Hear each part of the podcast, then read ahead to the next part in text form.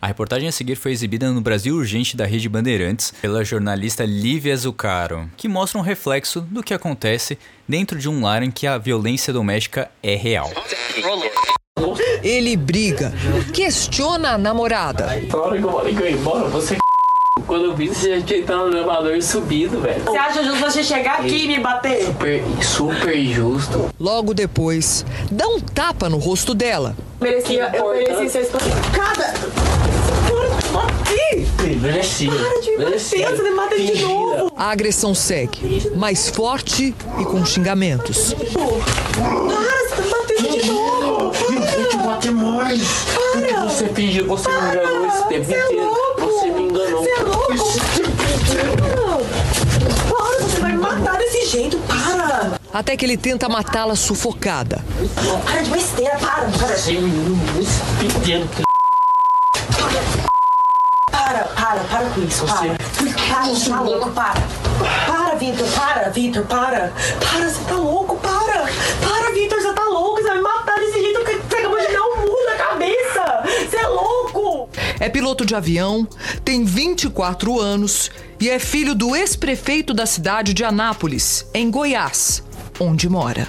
A namorada disse à polícia que decidiu colocar uma câmera escondida para flagrar as agressões de Vitor.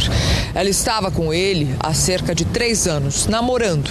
Não era a primeira vez que apanhava, mas esta foi a primeira vez que ela decidiu registrar um boletim de ocorrência.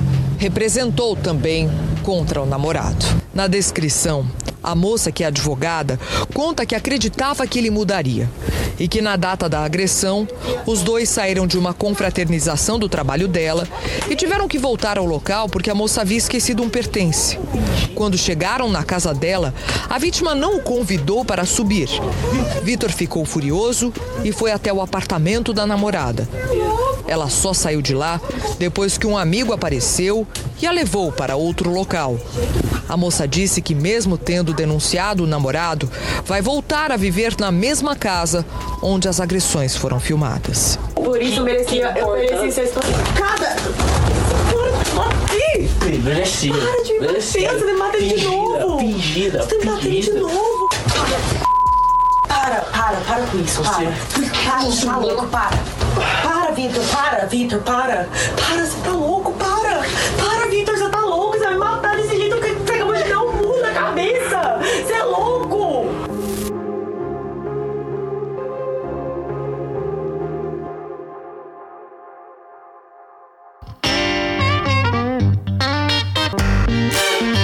Cueca. Cueca. Cueca apertada. No place to go, no place to go.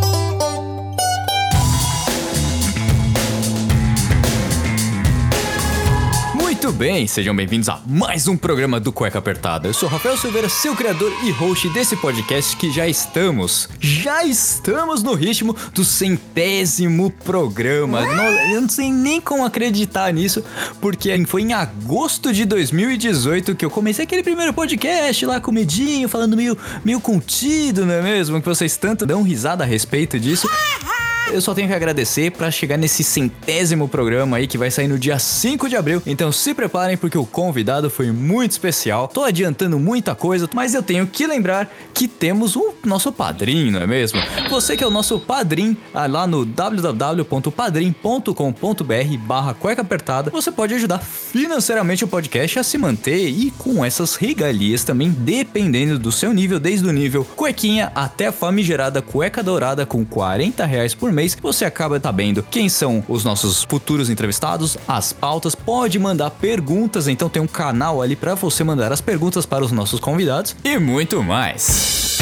Recadinhos dados, a gente tá começando o mês de março. O mês de março, obviamente, que temos entrevistas maravilhosas. No programa passado, a gente falou com a Samira, que é a nossa queridíssima psicóloga, falando sobre a positividade tóxica, que acabou sendo ali uma sessão, né? Eu falando sobre coisas da minha vida, ela falando da coisa dela. A gente abordou diversos assuntos, mas com essa temática aí desse positivismo exagerado nas redes sociais, de Instagram. Se você não teve a oportunidade de escutar, o programa tá disponível ali em todas as plataformas de podcast então desde o Spotify, Apple Podcasts, Google Podcasts, Deezer, Amazon Music, enfim, qualquer plataforma, é só digitar ali, cueca apertada na aba de busca que você vai encontrar todos os nossos 96 programas. Bom, Hoje, hoje na publicação deste programa, estamos com mais um programa sobre o Dia Internacional da Mulher.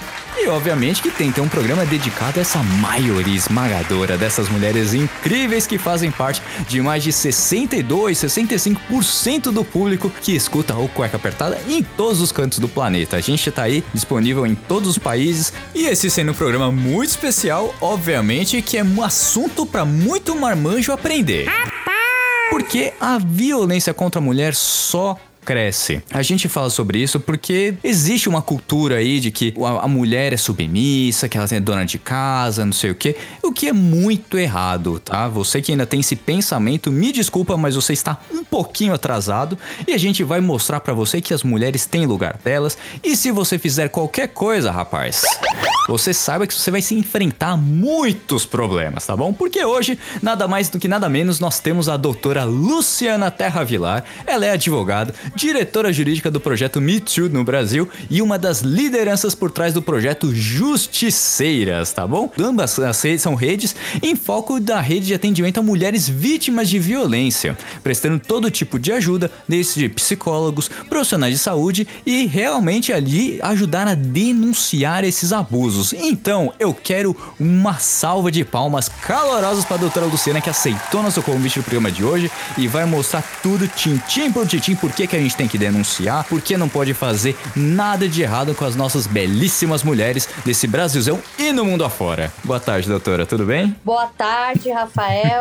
Boa tarde a todos os ouvintes e todas as pessoas que presentes no Cueca Apertada. É, agradeço pelo convite. É muito importante nós tratarmos esse tema também é, com os homens, porque se nós somos, se as mulheres são 50% da população e mãe dos outros 50%, é, os homens também, assim como a sociedade em geral, também deve estar envolvida nesse tema. De início, antes mesmo da gente começar mais sobre o seu engajamento ali na luta contra a violência é, à mulher tal, para deixar bem claro para todos os ouvintes aqui, marmanjos, enfim, homens, mulheres, enfim, é, o que seria um ato de violência contra as mulheres? Desde a violência simbólica aí, que nós vemos muitas vezes em é, propagandas, fotos, é, não sei é, se vocês se recordam de revistas antigamente que traziam aí é, publicidade para a mulher, como arrumar a casa, como fazer o marido feliz, ou, ou, e como ela deveria ser submissa para fazer aquele casamento é, dar certo, né?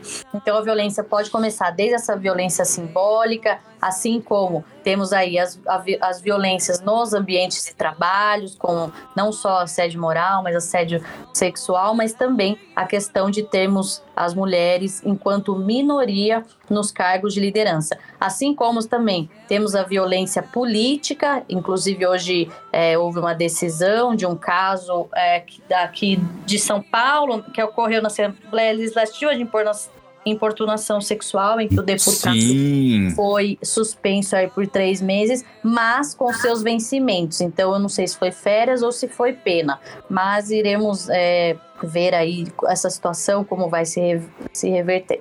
E entre essas violências aí, inclusive, é, temos as violências nos espaços públicos, quando é, não há o respeito adequado para a mulher, e isso não, não estou dizendo que uma cantada, é, um flerte é uma violência. Se há o consentimento, não é violência. Mas se não há o consentimento e há o constrangimento daquela mulher, pode ser caracterizado violência. Por que eu contextualizei dessa forma? Porque essas, essas violências nesses espaços é, desencadeiam aí o, o, o Brasil como o quinto país em morte de mulheres no mundo, em feminicídios.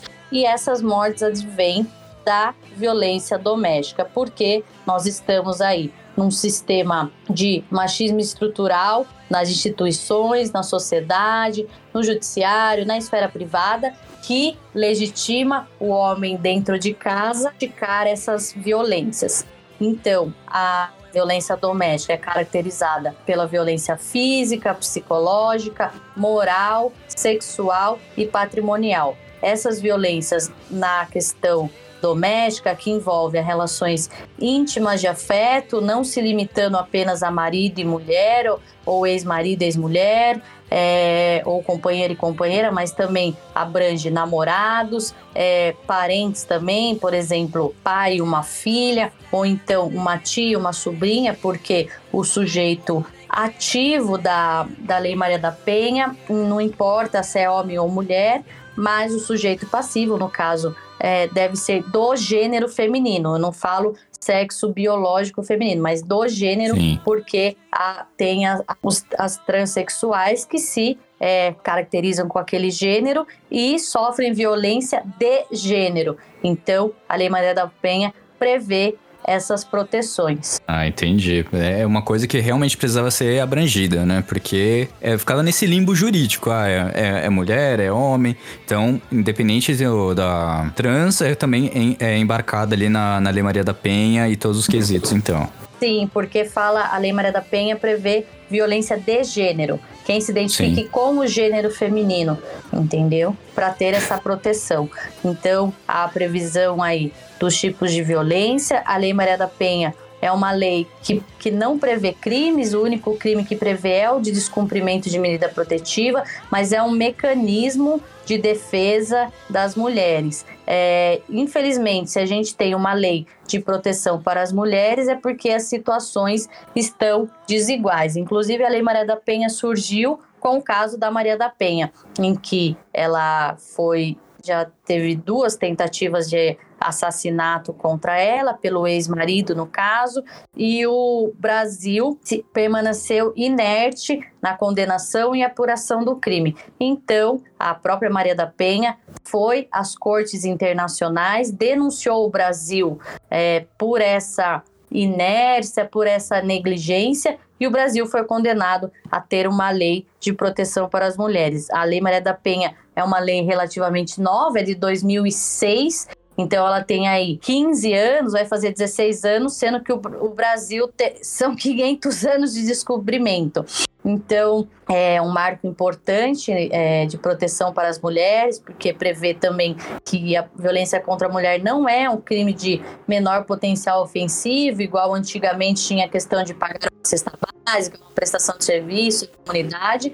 Isso não é mais possível e sim é, legitima é, a dar voz para as mulheres aí e o que temos visto é cada vez mais o aumento de denúncias. Também o aumento da violência, mas ouso dizer que as denúncias aumentaram por conta da conscientização, visibilidade e da proteção realmente que a lei traz, porque a violência contra a mulher está aí na nossa sociedade há vários e vários anos. É que nós não tínhamos uma lei de proteção para elas. Sempre esteve, né? O problema é o que a doutora muito bem colocou.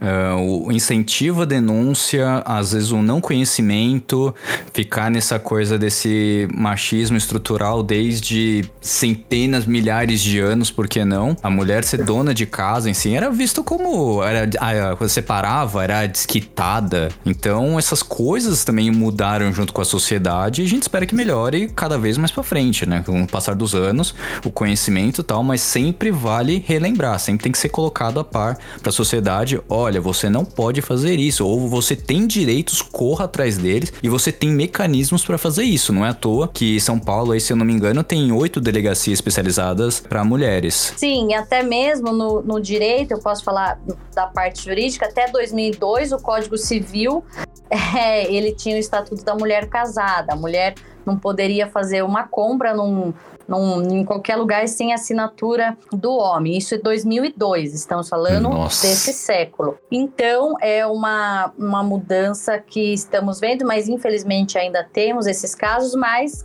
as mulheres não estão mais aceitando esse tipo de conduta, porque sabem dos seus direitos, é, de que reforço aqui que a Lei Maria da Penha, assim como os direitos das mulheres, essas questões que estamos conversando, não é nada contra os homens, é a favor das mulheres. E digo também que não é porque temos esse alto índice de violência contra a mulher que todos os homens são agressores, mas são estão dentro dessa estrutura que, se não se educarem, se não tiverem uma educação de respeito e de e ver a, o outro a outra mulher como igual é, pode sim desencadear uma violência até mesmo por questões aí é, biológicas né? Sabemos aí que na força física o homem é mais forte e o que vemos é que quando a mulher rompe um padrão do que é esperado dela, dessa construção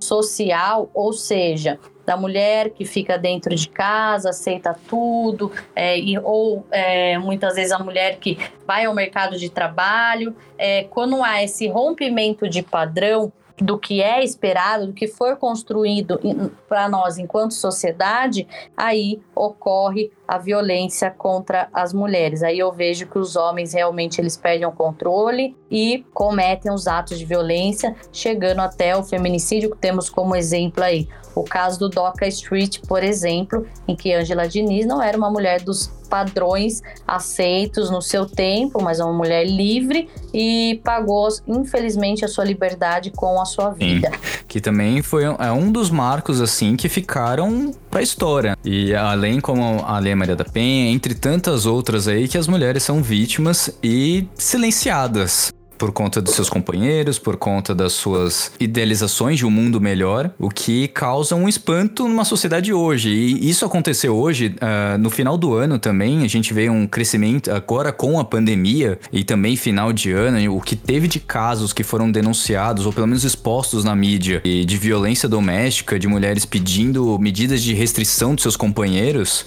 é uma coisa absurda. E você fica pensando, até quando vai isso? Até onde pode chegar o ser humano? Desfigurar segurar uma, uma pessoa, onde vai essa maldade é, hoje em dia? E mesmo assim acontece. É, no caso, é, além de não é questão de bem ou mal, mas é questão de crime. É um crime que não deve ser aceito, nenhum, nenhum comportamento social aceitável, porque isso reflete em outras esferas. Como eu disse, quando chega a violência física, onde é materializada, é aí que a mulher percebe que realmente ela está num ciclo da violência, porque antes da violência física vem sempre aí a violência moral, a violência psicológica, em que a mulher já acha que está com autoestima super baixa, que não consegue viver sem aquele homem, e hora que vem o a primeira violência física é a materialização de todas as outras violências, e aí, quando ela consegue perceber que está num relacionamento é, violento,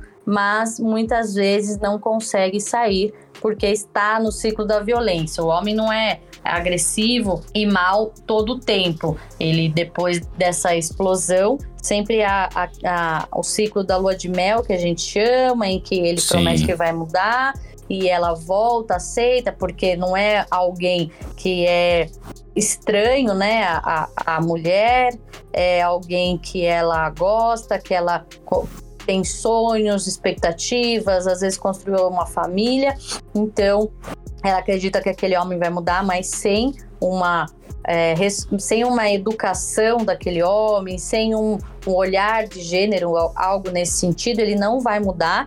E as violências começam a se repetir é, em maior intensidade. E a mulher podendo aí, ela leva uma média de nove anos para quebrar o ciclo da violência. Inclusive, Nossa. aí temos o. É, na quarentena, aí nessa pandemia, aumentaram os casos por conta do, do, da tensão do momento, é, dos, né, de ficarem no mesmo ambiente e do maior controle dos homens sobre as mulheres. A maioria das brigas aí que eu tenho visto é por causa do controle do celular da mulher. Então, é, no início da pandemia do ano passado, já infelizmente já estamos aí quase um ano, é, da doutora Gabriela Mansur, é, idealizou o projeto Justiceiras, qual eu faço parte, em que dá todo atendimento remoto para as vítimas de violência que procuram um projeto.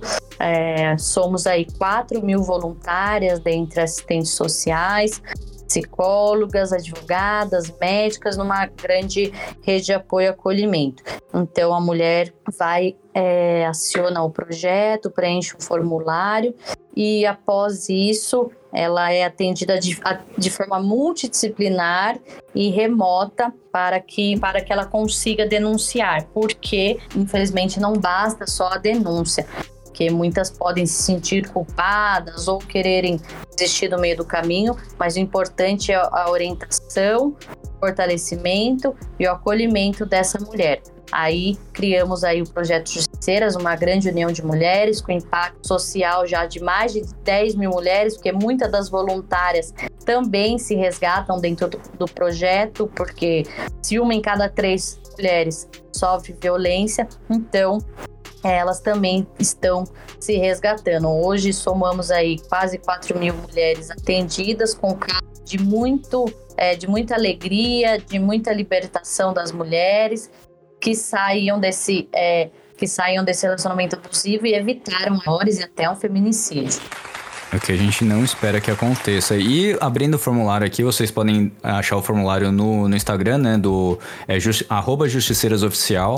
E lá você já preenche o formulário. Então é uma coisa sim, super simples, são seis páginas, coisa rápida. Sendo que a primeira ainda são informações é, sobre o que é uma violência, é, ou se você tá em um relacionamento em que acontecem diversas coisas. Então tem ali assistência gratuita, jurídica, psicológica, assistencial, médica, uma rede de, de apoio como a a doutora acabou colocando aqui. Sim, é, é, os dados são sigilosos, as voluntárias têm toda a formação também aí, as lideranças nacionais que fazem essa formação das voluntárias para o atendimento à violência contra a mulher. Porque o que vemos é que muitas vezes as mulheres não denunciam por quê? Dependência emocional do parceiro, dependência econômica e financeira, muitas vezes também vergonha e muitas vezes medo de serem desacreditadas pelo todo o sistema aí que nós temos.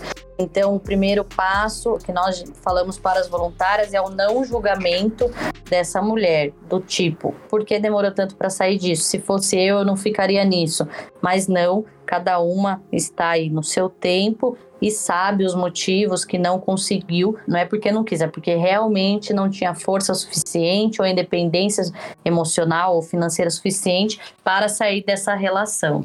Quando é feita a denúncia, o que, que é feito? Porque assim, a gente fala, ah, denuncia, mas a pessoa às vezes não sabe chegar lá, não sabe como estar presente, como é, conseguir falar a respeito. Como que é o tratamento dentro de uma delegacia dessas? Então, o tratamento, via de regra, é para ser com uma equipe especializada, porque tem as delegacias especializadas, são as delegacias de defesa das mulheres, mas como nós estamos vendo aí na, no, no projeto Justiceiras, que está em todo o Brasil, muitos municípios nem têm delegacia. Às vezes é uma delegacia também a, a, a geral, né, que abrange todos os crimes. Então a orientação é sempre procurar uma delegacia especializada.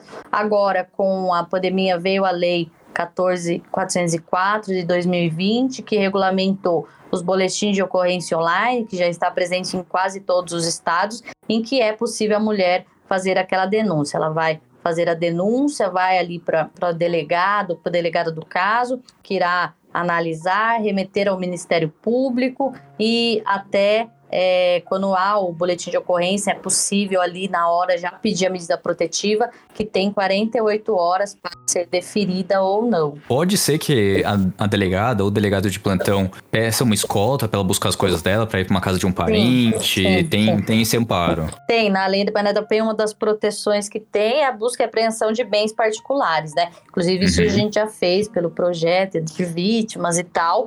Então, é, é uma possibilidade, sim, é, de proteção proteção para as mulheres, mas quando ela está em situação emergencial, o ideal é sempre ligar 190. É, e, né, e agora, se está numa situação de emergência, ou se você escuta alguém numa situação de emergência, o ideal é sempre ligar 190 e após isso fazer os trâmites aí na, na delegacia, acionar os justiceiras também e os demais projetos que temos pelo Brasil afora. É, doutora, uma dúvida que me veio agora também é, obviamente que não, talvez no Justiceiras você tenha tido algum, algum caso assim, respeito uhum. tal, ou até mesmo pela mídia, é, de mulheres que denunciam conseguem sair da casa do, do companheiro tal, mas ao sair na rua se deparam com o agressor e aí às vezes acontece até um feminicídio, morte da, da denunciante.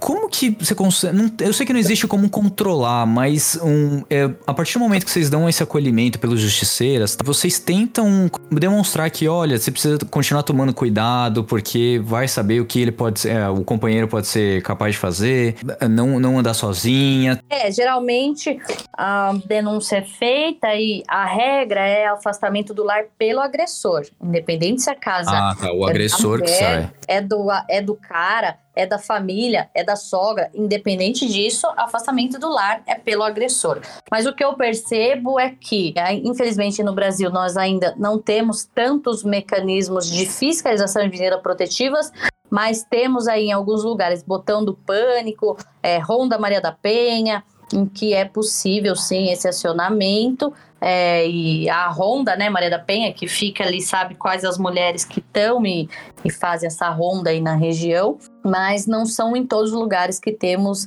essa fiscalização. O que eu percebo muito é que após o deferimento de uma medida protetiva, há uma intimidação do agressor. Por quê? Primeiro, porque o descumprimento de medida protetiva agora é crime a cabível prisão em flagrante pela Lei Maria da Penha, o artigo 24A, é crime descumprir medida protetiva. Então, se há o descumprimento da protetiva, é 190 de forma imediata.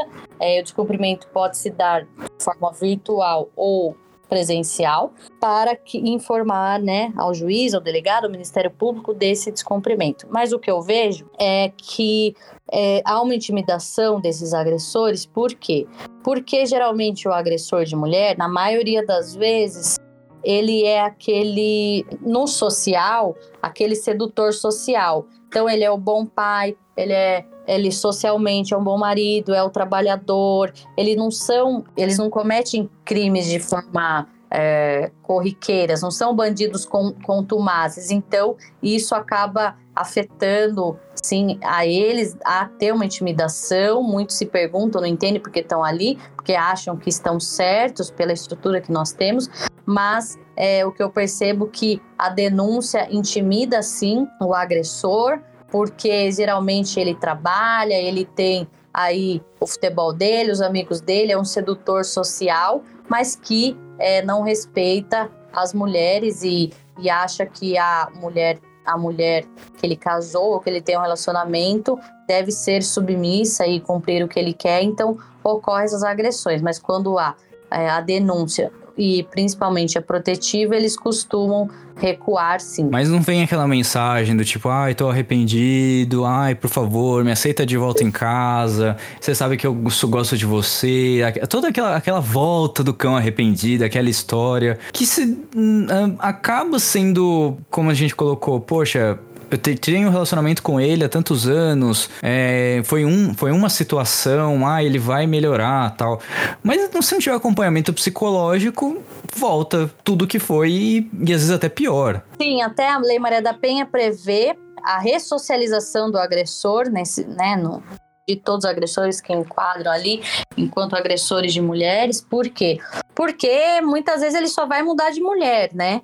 E se nós estamos Nossa. falando aí com parte do problema, também tem que falar com parte da solução. Então há projetos Sim. nesse sentido de ressocialização de agressor, de conscientização, para que, porque até 65% dos casos de violência contra a mulher é, são reincidentes. Outra vez? Então não há, há, deve haver uma educação e uma mudança de comportamento. Inclusive a doutora Gabriela Mansur tem o, o projeto aí Tempo Despertar, que é a ressocialização do agressor, em que há aulas de conscientização de, é, de vários temas para que haja aquela é, conscientização sobre os direitos das mulheres e sobre o papel dos homens aí é, na sociedade. Como eu disse, é, ninguém é contra os homens, inclusive somente a punição não funciona. Se nós chegamos até o sistema de justiça, é porque as outras, a educação, a saúde, é, a assistência social, já falhou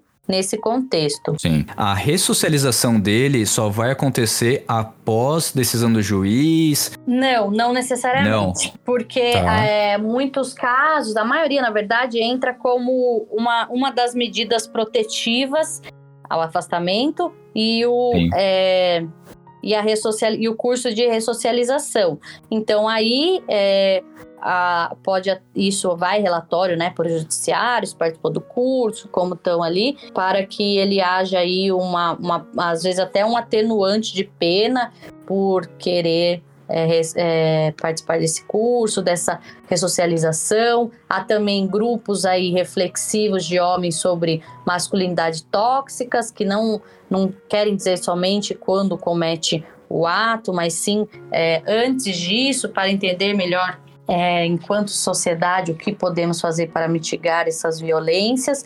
Então, é algo tem que ser algo mais dinâmico e efetivo. Então, é, mesmo fazendo curso, pode ser que haja uma condenação, sim, porque é uma ação pública incondicionada, ou seja, titular da ação penal é o Ministério Público, não tem mais aquilo de retirar a queixa, mas é, aí com alguns é, benefícios diante de ter participado desse curso e tudo mais. Certo. É, então já, já existe o encaminhamento logo a partir da definição da medida protetiva, ou seja, já é uma coisa praticamente de imediato. Você não vai ter Sim, que ficar sim. esperando nada. Ah, isso é excelente. Assim, para todo mundo que tá em- escutando o programa, principalmente as mulheres que sofrem esse tipo de agressão é, física, mental, psicológica, já entender que assim, vai acontecer alguma coisa, não vai ficar impune, como a gente vê aí em diversos outros crimes e delitos que ocorrem no, pelo Brasil afora. É, e assim, e assim a gente vai, quem trabalha né, na área e tem essa percepção, a gente vai falando é, e conscientizando, conversando com as pessoas. É importante também os homens, é, por exemplo, co- conscientizarem um uns aos outros também sobre essas violências, sobre uma piada que não foi legal, sobre uma banalização da mulher, e assim, quem sabe conseguiremos avançar aí enquanto sociedade, na verdade. Não, e precisamos, porque a gente tem aí uns- esses casos que ganharam a mídia, né? Como a gente já falou. Tem o caso da Mariana Ferrer, teve a Dani Calabresa. Enfim, esses casos em si ganham muita repercussão em uma semana, dez dias, e depois acaba sumindo.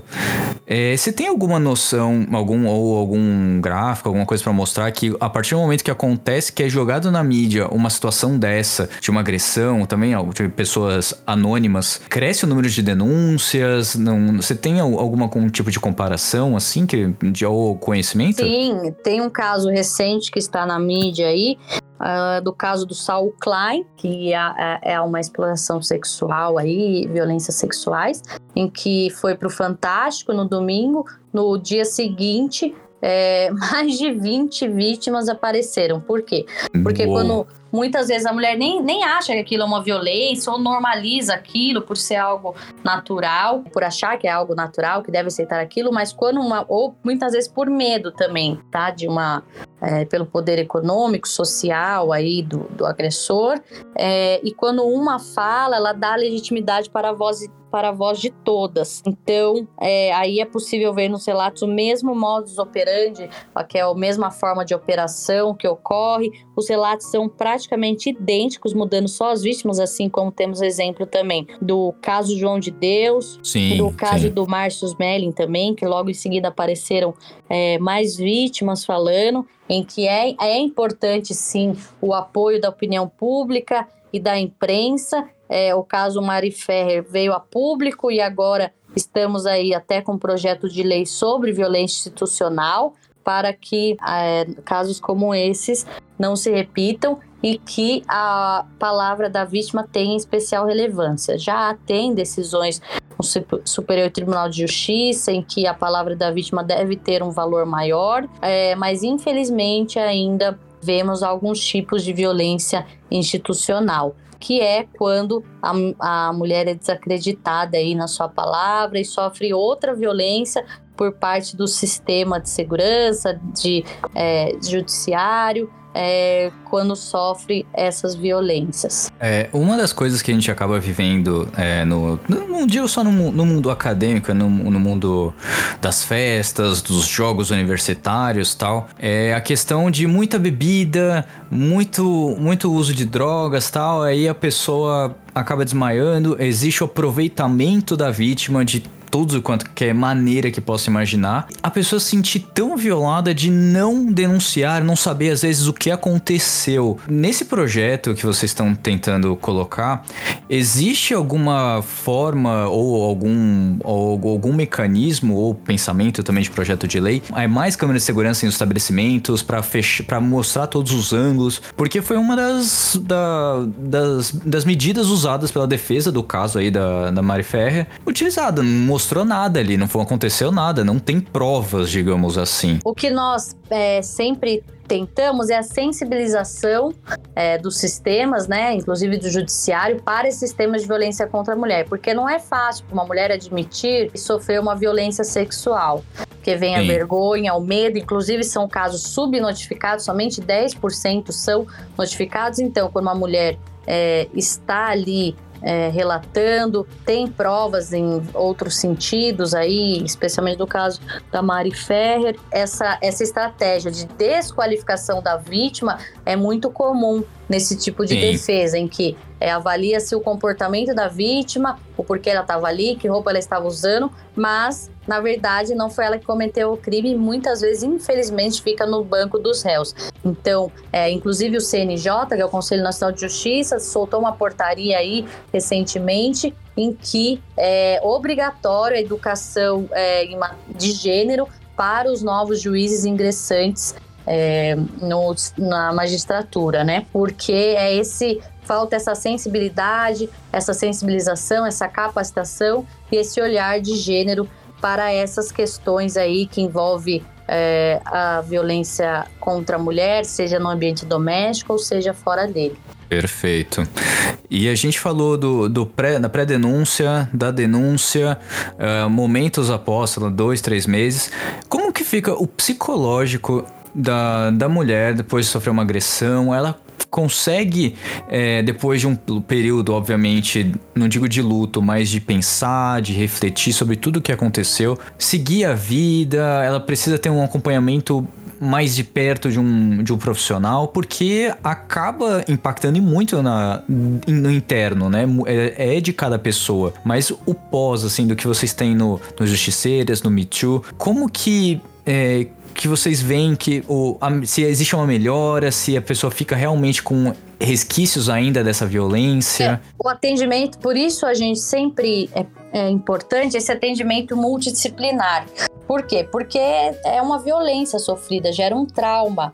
É, na mulher que muitas vezes ficam marcas invisíveis, assim, é, na sua saúde física, muitas vezes, e na saúde psicológica também. Então, é muito importante esses acompanhamentos para que a mulher possa se reconstruir e acreditar, sim, que existe uma, uma vida livre de violência, porque existe. Temos casos aí é, que, é, que as mulheres realmente saíram da violência, como por exemplo a Luísa Brunet aí, é um caso midiático que saiu da situação de violência e hoje ajuda também outras mulheres, mas é, quando se, se passa por isso, é, começa a ter mais empatia e entender melhor o porquê das mulheres é, muitas vezes não conseguirem sair da violência naquele primeiro momento. E outra coisa que as mulheres também devem fazer é, é a união entre mulheres, conversar com outras mulheres, ter uma rede de apoio para que consiga aí é, se resgatar e continue aí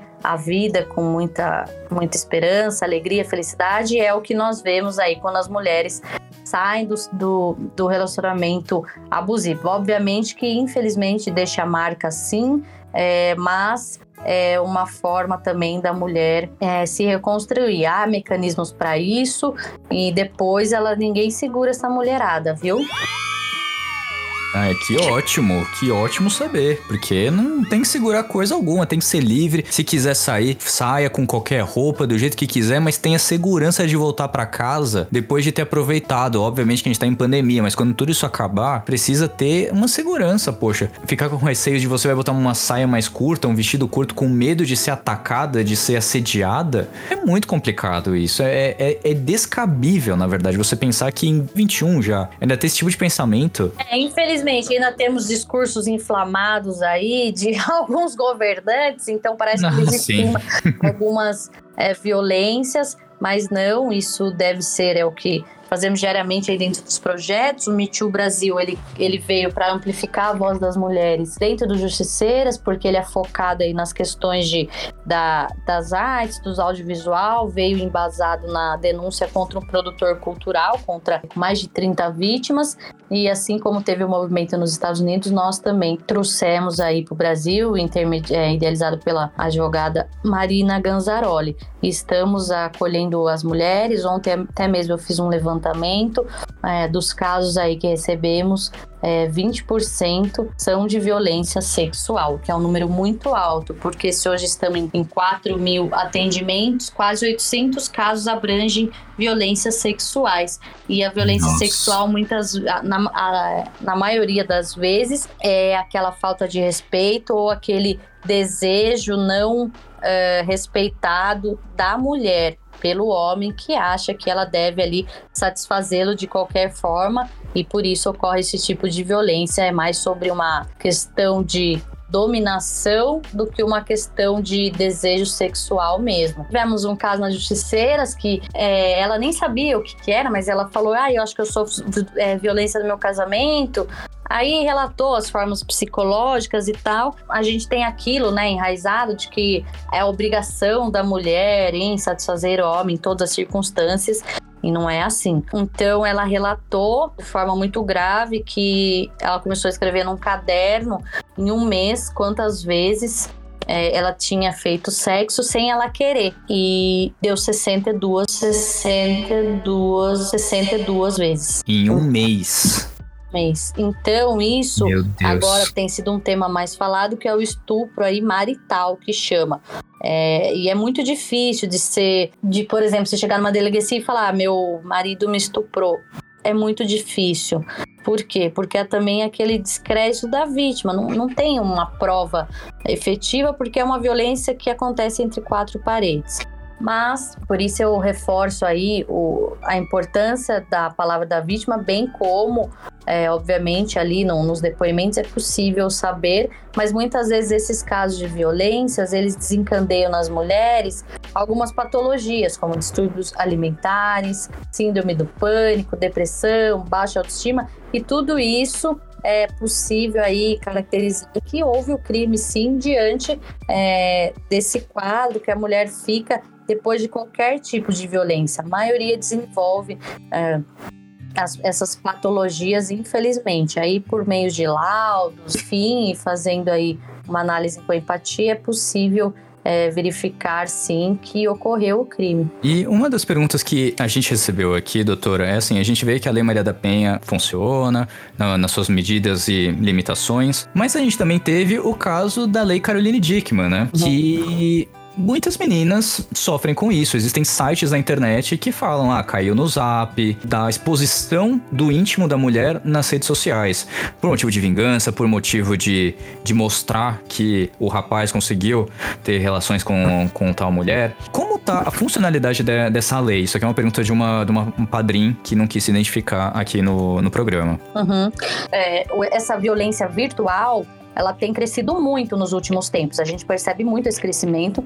E, felizmente, agora em 2018, a Lei 13.718 trouxe a tip- tipificação de crimes da importunação sexual, a divulgação de, de cenas aí de, de sexo sem consentimento, que chamam de pornografia de, de revanche. De vingança, né? De- e é, nós já temos aí as medidas penais cabíveis para esses casos. Houve um, uma nova, um novo alinhamento aí da lei de crimes sexuais e também nada obsta também de haver o processo de indenizatórios, né, na, na área civil, porque né, muitas vezes quando há esses crimes, tem reparações a fazer, seja de ordem moral ou material para quem sofreu é, esse tipo de crime. Então, temos mecanismos de proteção, sim, mas muitas vezes ainda é, é difícil ter é, é, pegar esses autores, muitas vezes, porque não são em todos os lugares que temos delegacias especializadas é, em crimes cibernéticos. Mas quando isso ocorrer, também há sites como o SaferNet,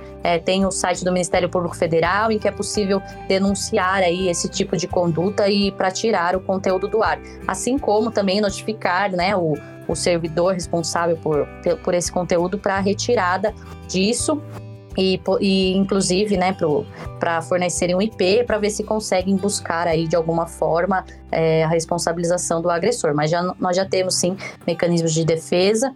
É, e o, no Brasil, na verdade, é, a Lei Maria da Penha é a terceira lei é melhor do mundo em proteção das mulheres, mas muitas vezes peca aí na eficácia. Antes até com o advento aí, Marco Civil da internet, estava um pouco mais complicado você pedir para que esse conteúdo saia, né? A gente lembra quando teve o caso da Daniela Scarelli também, que foi exposta para um paparazzi, que queria tirar tudo do Google, teve também outras, outras tantas divulgações aí com outras tantas mulheres, que era muito complicado você tirar e tentar achar os envolvidos. Hoje em dia tá muito mais fácil e simplesmente você fazendo a denúncia, pedindo o rastreamento do IP e o, o portal, ele é obrigado a retirar sem menores questionamentos, porque também alivia para ele, né? É mais fácil ele se livrar do documento e depois se virem as partes. É, até mesmo porque a internet não é terra de ninguém, né? A gente espera que um dia seja uma coisa mais regulamentada, mas para fins uh, educativos, não fins de restrição da população. É, agora também temos a lei, a lei Geral de Proteção de Dados, então, Isso. é, assim, é uma evolução enquanto sociedade e, e, também estamos tentando aí, pelo que eu estou vendo, que o, o direi os direitos também é, sejam acompanhados com essas novas formas de se comunicar. Perfeito, doutora. É, a gente tem mais uma aqui, que aí a gente acabou falando, mas vale reforçar. Pergunta de mais um ouvinte. Uh, eu tenho um filho e ainda e sofro agressões do meu marido. Tenho medo de sair de casa por conta do, do meu filho e tenho mais medo ainda do meu filho querer ficar com o meu marido. Como que eu faço? Uhum. Isso é muito comum. Muitas mulheres não denunciam por essas questões que envolvem filhos mesmo. Mas quando há uma violência sofrida pela mulher, os filhos eles são vítimas indiretas. Por quê? Porque eles não sofrem aquela violência de fato, mas eles presenciam aquele ambiente que é violento para as crianças e acabam sendo também aí filhos da violência, inclusive se há mesmo uma situação de, de violência, é, oriento que a medida, na maioria das medidas protetivas já abrange aí os familiares, é pelo menos por esse período de risco, aí depois será avaliado cada caso, porque é, muitas vezes o pai quer exercer ali o direito de visita, mas dependendo da situação pode ser uma visita assistida, mas quando há essas situações, os filhos, infelizmente, também são, são atingidos. Então, a, Há também a previsão é, legislativa em que quando o crime é cometido na frente dos filhos, é uma pena maior também. É, embora ah. é, pouco se fale isso, é, os filhos, infelizmente, são vítimas indiretas é, dessas violências sofridas pela mãe. Também a proteção é, dos menores no ECA, né? Em que deve ter aí um ambiente tranquilo e sem nenhum tipo de violência. Se você tá, é, a criança está num ambiente que já é por si só violento, é, já, é, já viola aí os princípios de toda a proteção integral é, das, das crianças e dos adolescentes envolvidos. Nossa, muito bom saber. Mente para atualizar os ouvintes a partir da reportagem que a gente apresentou no começo do programa, o acusado ele entrou em contato com a vítima, se arrependeu e apagou a mensagem. Ele pegou, a pegou o celular do padrasto, mandou uma mensagem e depois de algumas horas ele apagou. Isso ele não poderia fazer por conta de uma das medidas protetivas que é não entrar em contato contra a vítima. E por conta disso, ele foi sentenciado a um mês de prisão, não podendo se ausentar da comarca por mais de 30 dias pelo período de dois anos sem autorização judicial. Ainda pelos dois anos, ele não pode aparecer publicamente embriagado e também não pode frequentar bares e qualquer outro local que, com, que venda bebidas alcoólicas. Essa decisão saiu aí no dia 11 de janeiro de 2021. O processo ainda corre por conta do réu ter entrado com um pedido de recurso a essa decisão da juíza. Ah, doutora, a gente tá aqui já quase uma hora batendo papo. Se tiver mais alguma coisa, por favor, fica à vontade, o espaço é teu para fazer o, o jabá, enfim, ou deixar mais alguma coisa mais clara que a gente não conversou a respeito. Eu queria agradecer o convite, é, reforço a importância aí, Rafael, de você sempre é, estar engajado nesses temas, não só de violência contra a mulher, mas como, mas sim em tudo que envolve a igualdade de, de, de oportunidades. Infelizmente, vivemos ainda numa sociedade desigual em vários sentidos. É, deixo aqui também o meu abraço, o meu carinho, minha solidariedade a todas as mulheres ouvintes e que, se estiverem em uma situação de violência, acionem sim o sistema de justiça, o sistema de segurança pública, o sistema de saúde e o Justiceiras também está à disposição. Tem o site justiceiras.org.br, o Instagram, arroba justiceirasoficial e o WhatsApp, que é o 011 99 639 1212. Assim como o Michu também, que o, o, o Instagram é Brasil Michu e o site michubrasil.org. Estamos todas unidas e por uma vida livre de violência. Perfeito.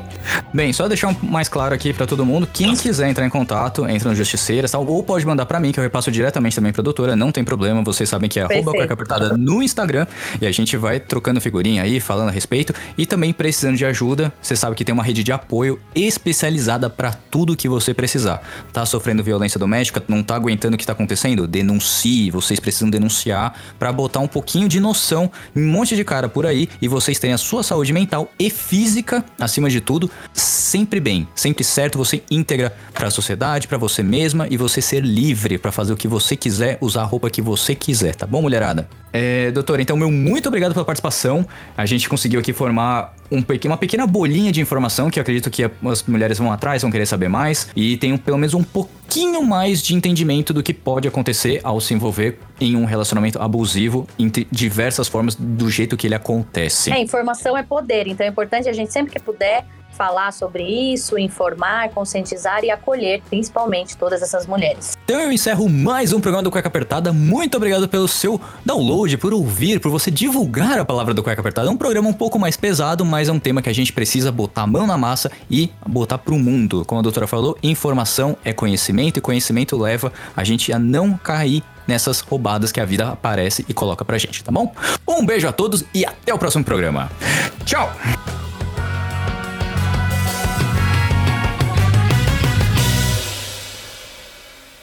Infelizmente o programa já terminou, mas se você quer escutar os outros programas, é só entrar no Google Podcasts, Apple Podcasts, no Deezer, no Spotify e escutar todos os programas desde o início. Lembrando sempre que esse programa foi editado mais uma vez por mim, Rafael Silveira.